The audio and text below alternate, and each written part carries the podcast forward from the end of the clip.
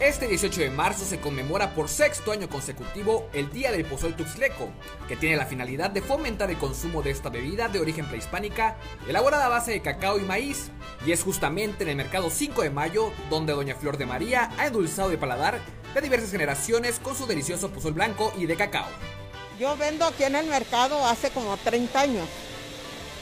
Después, este, primero venía mi mamá, y acompañando a mi mamá, como mi mamá ya falleció, quedé yo vendiendo.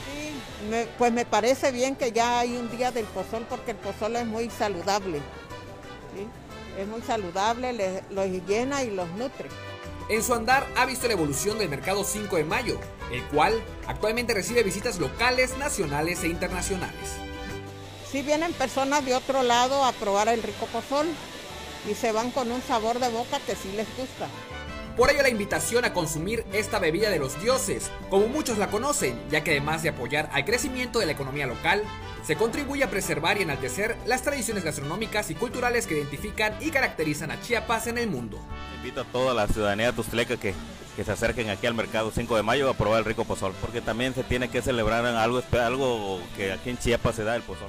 Y es así como el pozol continuará forjando su propia historia dentro de las familias chiapanecas, estando presentes en su día a día, nutriendo y refrescando a las y los integrantes del hogar. El pozol sí, les, les sirve como para un desayuno porque ahí ya no, hay personas pobres que nada más tienen para un pozolito y eso les llena y les quita la sed. Que vengan, aquí se les espera en el mercado 5 de mayo por un rico pozol o pueden llevar en masita también para hacerlo en casa. Se vende masa para hacer tamales también. Para Alerta Chiapas, Moisés Sánchez.